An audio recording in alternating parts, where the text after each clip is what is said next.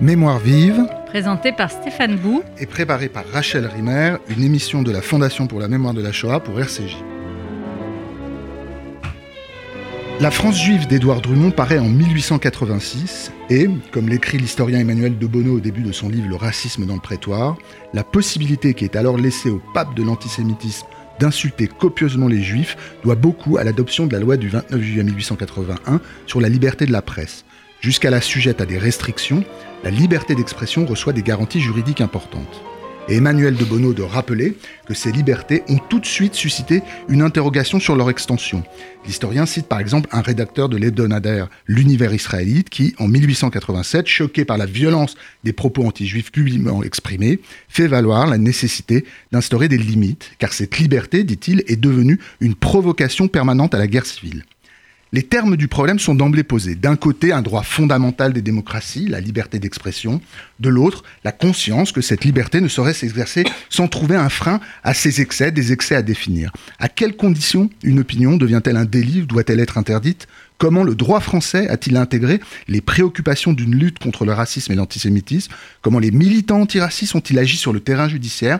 Ce sont quelques-unes des questions sur lesquelles revient donc le dernier livre d'Emmanuel de Bono que nous avons le plaisir de recevoir aujourd'hui. Bon, bonjour Emmanuel de Bono. Bonjour. Alors, on se souvient de votre livre précédent, euh, Aux origines de l'antiracisme, la LICA, et je dis bien la LICA et pas la LICRA, 1927-1940, puisque la LICA devient la LICRA un peu plus tard, qui retraçait euh, l'histoire des pionniers euh, du militantisme antiraciste anti- en France.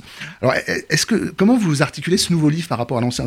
C'est pour ce, nouveau qui, qui est paru au, PUF, hein, le racisme d'entrée-toire, qui est sous-titré Antisémitisme, racisme et xé- xénophobie dans la loi. Est-ce que c'est une manière pour vous de poursuivre l'histoire de l'antiracisme aussi hein Oui, ab- absolument. Alors c'est euh, c'est vrai que la LICA, ça avait été une... euh, Bon, d'abord c'était ma thèse, et il s'agissait déjà de, de parler de- des débuts de l'antiracisme euh, au plan militant au XXe siècle en France. C'est la première organisation ayant véritablement pris les choses à, bras le corps, si j'ose dire, de manière systématique. Et au cours en fait de ces recherches, j'avais rencontré euh, cette, euh, toutes ces discussions au sujet de la loi Marchando, qui fait en fait l'objet de ce, nouveau livre.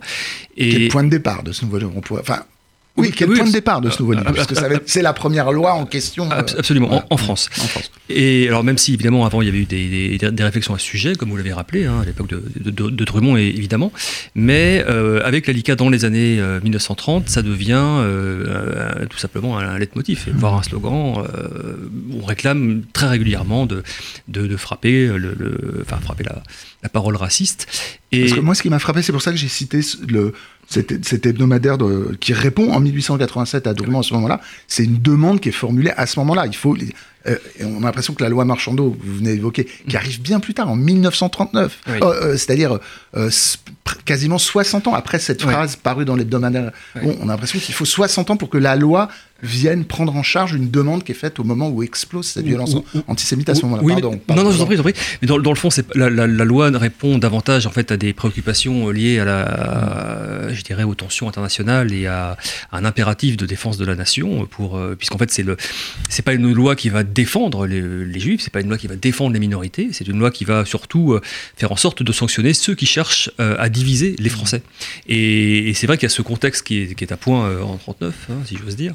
Et, à ce moment-là, les, revendications qui ont effectivement, qui sont multipliées depuis le début des années euh, 1930, et en particulier depuis l'arrivée des nazis euh, au pouvoir en 1933, avec toute une, une agitation, euh, une propagande sur le territoire français, à ce moment-là, effectivement, le, le- le gouvernement est mûr. Mais euh, je crois qu'il faut vraiment insister sur le fait que cette loi n'est pas une loi euh, de...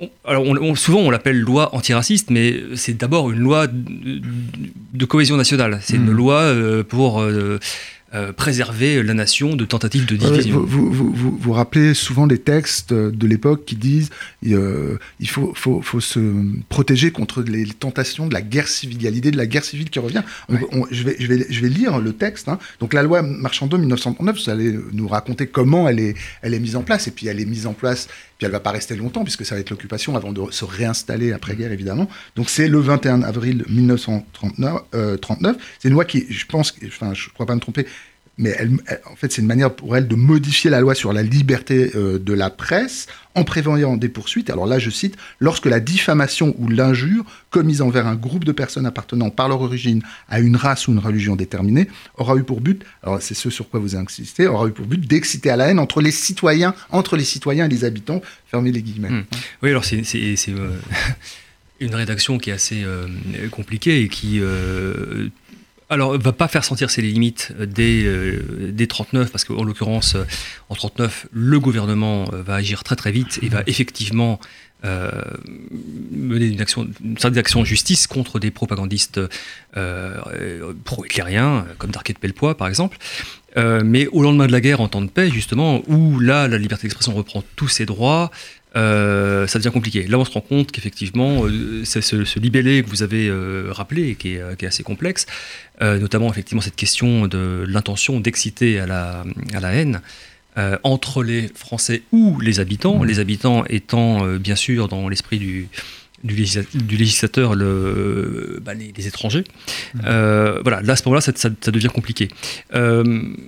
mais donc effectivement, oui, c'est diffamation et injure. Ça, ce sont vraiment les deux, les deux délits qui sont, euh, qui viennent euh, s'ajouter en fait, alors qui sont déjà définis par la loi de 81, euh, mais qui, auxquels on ajoute justement cette, cette condition, enfin cette condition, cette question de la, lorsque l'insulte ou, ou, la, ou la diffamation vise une personne d'un point de vue racial ou religieux. Ce sont les deux, mmh. les deux entrées.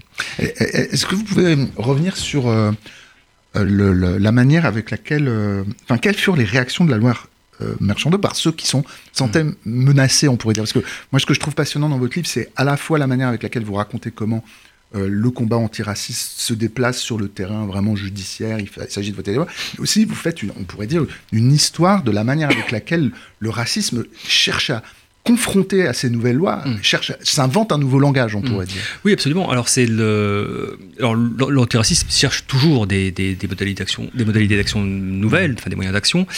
Euh, et c'est vrai que donc ce sont les débuts de la judiciarisation de la de l'antiracisme, dont aujourd'hui évidemment on, voit aussi parfois certaines à la fois des limites et puis certains excès, hein, très clairement.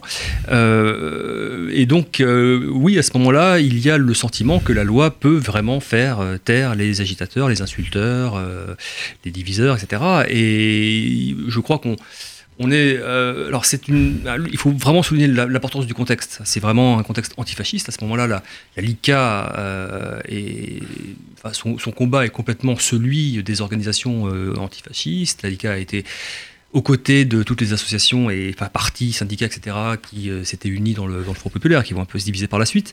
Euh, et si d'ailleurs il restera évidemment des antifascistes, on les trouvera euh, souvent à la LICA même, parce que à la LICA on ne fait pas du tout de.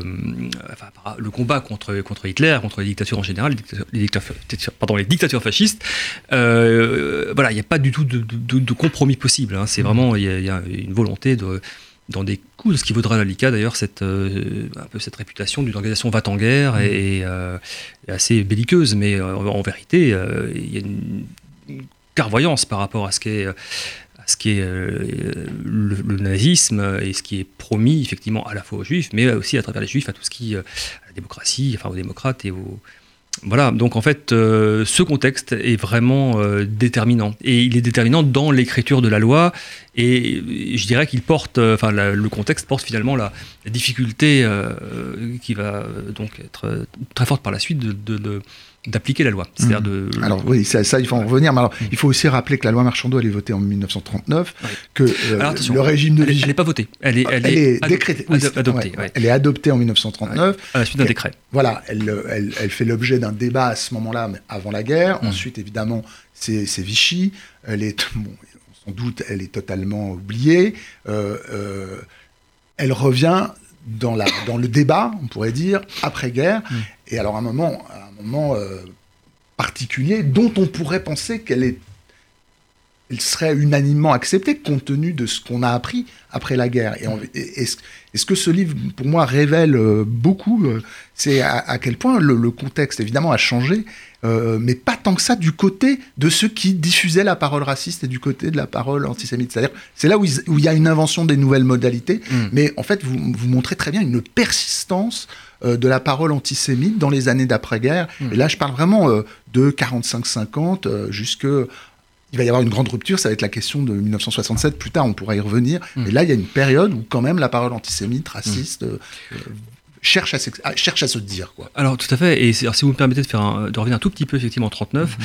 euh, il faut bien voir que la, loi au début n'est pas... Euh, il y a quand même des levées de, boucliers euh, dans le monde de la presse.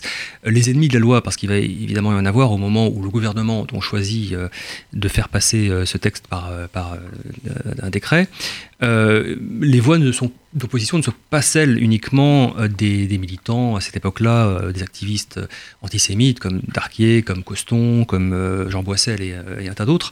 ce sont aussi, c'est le monde de la presse. Hein. le, monde de la presse est, libéral, extrêmement libéral, et extrêmement attaché à cette idée de, de, liberté d'expression et craint tout, tout infléchissement en, ce domaine. Donc il y a vraiment une résistance très forte et je crois que c'est pas inutile de rappeler aussi que, mm. que Marchandeau lui-même était un homme de presse, mm. Paul Marchandeau, et que mm. on, très très peu de, de, sources, en tout cas j'en ai pas trouvé vraiment beaucoup sur les, débats qui ont pu mm. vraiment, euh, où Marchand lui-même a pu être mêlé, mais il y a un compte rendu qui montre qu'en fait euh, on a quand même l'impression qu'il qui fait ça, Il est un peu à contre-coeur. Mm. Enfin, il est, il est pas totalement euh, lui-même convaincu. Il explique en fait au patron de presse qu'il il est un peu obligé de le faire. Mais, mais, mais un des arguments clés tombe avec ce qui se passe pendant la guerre, c'est les mots les paroles et les actes, il y a une continuité. Et là, pour le coup, l'histoire nous le prouve, nous l'a prouvé. C'est-à-dire que les arguments de, en 39, mais attendez, c'est des mots, on peut parler, etc. Mm. Et là, évidemment, là, on peut plus rien dire. Oui, mais alors c'est pas si, oh, c'est jamais. on peut plus rien dire. En tout cas, on a, cette question-là, elle, s'impose quoi. Des paroles, euh, des paroles aux actes, il se passe quelque chose. Mm. Alors ça, je dirais que c'est un, euh, c'est une réalité, euh, mais c'est malgré tout, c'est pas non plus complètement évident dans l'esprit de j'ai l'impression que finalement, ça a toujours été clair pour les, ceux qui sont concernés au premier chef et, les militants, mmh. mais que malgré tout, au moment de la guerre, et vous l'avez rappelé, donc ce sont un peu les mêmes qui reviennent. C'est-à-dire qu'on a des, des, euh, des des, ex-collaborateurs qui vont être, qui vont bénéficier de, soit, soit qui sont passés à travers la maille du filet, soit qui ont, enfin, qui ont été frappés d'anité nationale ou qui ont finalement été amnistiés par les différentes lois en 51-53, qui reviennent euh, et, c'est vrai que c'est assez étonnant. On voit euh, les mêmes plumes. Euh, Lucien Rebattet, mmh. Charles Maurras réussit à écrire mmh, mmh. depuis sa prison. on a, Il y a un procès contre Maurras qui va être diligenté sur la base d'articles qu'il écrit euh, pour certains sous pseudonyme, mais après-guerre. absolument. Ça, enfin, ça, je savais pas. Oui, absolument. Il faisait passer des textes depuis, euh, depuis sa, prison. Et, et, donc, il y a notamment, enfin, pour Maurras, une, une recension qui fait du livre de Maurice Bardèche. Mm. Euh, bon, un peu initiateur. Tout ce beau ce monde se retrouve, en gros, oui, voilà, pourrait dire après-guerre, et continue le boulot, mais autrement. Oui, sauf, que dans le cas de, justement, c'est ça qui est intéressant, dans le cas de Maurras et, et Bardèche, c'est qu'en fait, le Bardèche qui sort le Nuremberg ou la Terre promise en 1848. Mmh. Euh, bon, on sait que c'est un, petit peu l'acte un peu fondateur du, négationnisme, euh, mais en fait, Maurras attaque lourdement euh, sous, un pseudonyme, attaque le livre de Bardèche en disant que finalement, mmh en gros, Bardèche écrit allemand et c'est un, un, zélateur de, du nazisme. Euh, il, tout ce qu'il le fait, il, écrit, enfin, il écrit par fascination du nazisme. Mais par contre, il a raison sur un point euh, les Juifs nous doivent des comptes. Mais, il, dit ça après, malgré tout, avoir expliqué que l'État français n'aurait jamais dû euh, livrer les, Juifs, qu'il avait autorité. Mais là, c'est vraiment le nationaliste hein, mmh. qui, s'exprime et qui explique voilà, il y avait une souveraineté française et on n'aurait jamais dû lâcher là-dessus. Donc c'était une, une faute. En revanche, effectivement, la guerre était juive. Là où Bardèche dit euh, oui, mais ils l'ont bien payé, Maurras euh, dit, et il le répétera de nombreuses fois, euh, les Juifs nous doivent des comptes. Et ça, il le dira effectivement jusqu'à sa mort en, 52. Et il y aura, dès sa sortie de prison, parce qu'il finalement il bénéficie d'une grâce, il va attaquer lourdement, enfin il reprend avec de, son nom et une, plume particulièrement fielleuse dans l'aspect de la France des, des, des, des, chroniques, des tribunes, et il y aura finalement une comment dire, une action en justice qui sera menée euh, à son encontre par le, parquet. Et, bon, il mourra, euh, il mourra juste euh, bah, hmm. quelques, quelques mois après. donc voilà, il y aura jamais finalement de. Maurras n'aura jamais été finalement jugé pour, pour son antisémitisme. Mais, mais bon, vous, vous rappelez le, mythe selon lequel. vous citez René Raymond, l'historien René Raymond, qui avait la fin de l'antisémitisme après-guerre. Vous montrez que non, et vous, vous montrez que, les, que la LICAR que, alors, que, des, que des associations juives, que le MRAP, enfin, sont en première ligne et vont chercher. Alors là, pour le coup, ça ne s'arrête pas. Ils vont dénoncer en permanence les, les, les, le, terme, c'est la question principale qui est posée, c'est est-ce qu'il y a une excitation à la haine qui est posée? Et il y a, moi, j'aimerais que vous évoquiez cette chose parce que c'est, par exemple, une, quelque chose autour de l'affaire Pierre Ross, parce que Pierre, ce qu'il faut, ce qu'il faut dire aux auditeurs, c'est que chaque chapitre souvent suit un procès, suit des affaires, hein, et on pourrait dire que c'est une histoire qui à la fois suit euh, suit comment dire, un problème presque théorique de, juridique et qui, en même temps, qui est très ancré à chaque fois dans des cas. Mmh. Alors, il y a, un moment vous, vous, appelez l'affaire Pierros, et, et, dans ce contexte-là, il y a, en fait, il y a des gens qui, qui réclament après-guerre la formule est exceptionnelle, hein, un antisémitisme mesuré et raisonnable à la française. Mmh. Voilà. À la française, oui. Et c'est bah, bien le, c'est bien tout qui n'exciterait pas donc à la haine. Voilà, mais, mais, ça c'est la position euh, maurassienne, hein, mmh. euh, historique. C'est-à-dire qu'effectivement, euh, nous on n'est pas des barbares, euh, on n'est pas des, des, des à la différence des Allemands, la différence des nazis, on ne fait pas de, de, de, racisme de peau. Hein, et donc, euh, il y a un problème avec les juifs, qui sont une forme d'État dans l'État, euh, qui. Euh, il y a une diaspora, on ne sait pas finalement dans quel, ce que, vont faire les juifs en cas d'invasion allemande. Est-ce que les juifs français seront par solidarité raciale du côté des, avec les juifs allemands? Bon, il y a en fait toutes ces questions qui font que finalement un juif, même euh, ou un Israélite, quel que soit le, nom qu'on lui donne, euh, même s'il a combattu sous l'uniforme euh, français, enfin un juif hmm. français, ne sera jamais, enfin son patriotisme ne sera toujours sujet en fait à, la suspicion. Mais, mais l'argument est, fou. Enfin, il me semble que euh, il y a beaucoup de pages où euh, peut-être vous pouvez évoquer ce cas, la oui, justement. Alors, et, donc Pierre finalement, enfin, le, cet article qui sort en, à l'automne 50 de, mémoire euh, est un, c'est un, journal qui n'a sans doute pas une très grande diffusion, mais à ce, moment-là, dans les années 50, il y a eu une agitation dans le quartier latin où des groupes royalistes et et euh, ce journal qui s'appelle Contre-Révolution euh, en est. Euh, il y a des, voilà, des articles où on rend hommage à Édouard Drummond, et c'est lors justement d'un hommage à Édouard Drummond qu'il y a cet article. Alors, dont on ne connaît pas le.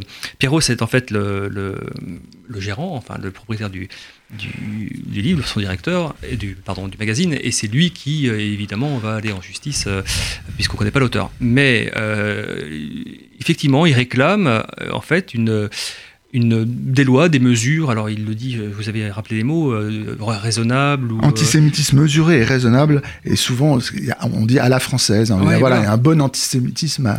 D'ailleurs on pense un peu à la phrase de, Bernanos à ce moment-là, qui, n'est pas du tout dans ce contexte-là. Hein, quand, la fameuse, tout le temps citée de Bernanos, Hitler a déshonoré l'antisémitisme. Il s'agirait de redonner une sorte d'honneur à un antisémitisme mesuré et raisonnable. Oui, tout à fait. Tout à fait. Et c'est euh, et c'est une euh, comment dire C'est en fait pour éviter euh, les, les, pogroms, pour éviter finalement les voilà d'avoir un nazisme destructeur, etc. Il faut anticiper et donner alors une citoyenneté particulière euh, aux juifs, parce que de toute façon, euh, ils sont là, mais euh, il y a quand même des mesures à prendre. Et le fait de justement d'insister sur le fait de, prendre ses distances par rapport à la barbarie nazie, hein, c'est ce que c'est ce qui écrit dans cet article, fait que bah, finalement, lors de la, du procès qui va être mené contre cette ce journal, eh bien, le, directeur sera euh, acquitté parce que mmh. c'est la cour d'appel qui va euh, estimer qu'en fait, il a utilisé des termes qui n'étaient pas euh, violents et qu'on était vraiment finalement dans le je résume, hein, mais on était dans, le, dans le débat d'idées, et, donc il n'y avait rien de... Voilà. C'est là, là, où on trouve cette question d'excitation à la haine. Qu'est-ce que l'excitation à la haine Où commence-t-elle Et on voit bien que dans un, dans un, dans un, propos comme celui-ci, les magistrats ne, ne, font pas du tout de lien entre le fait d'appeler à des mesures particulières pour une catégorie de la mmh. population et euh, ce que ça peut effectivement euh, avoir comme conséquence dans l'esprit des, de nos concitoyens.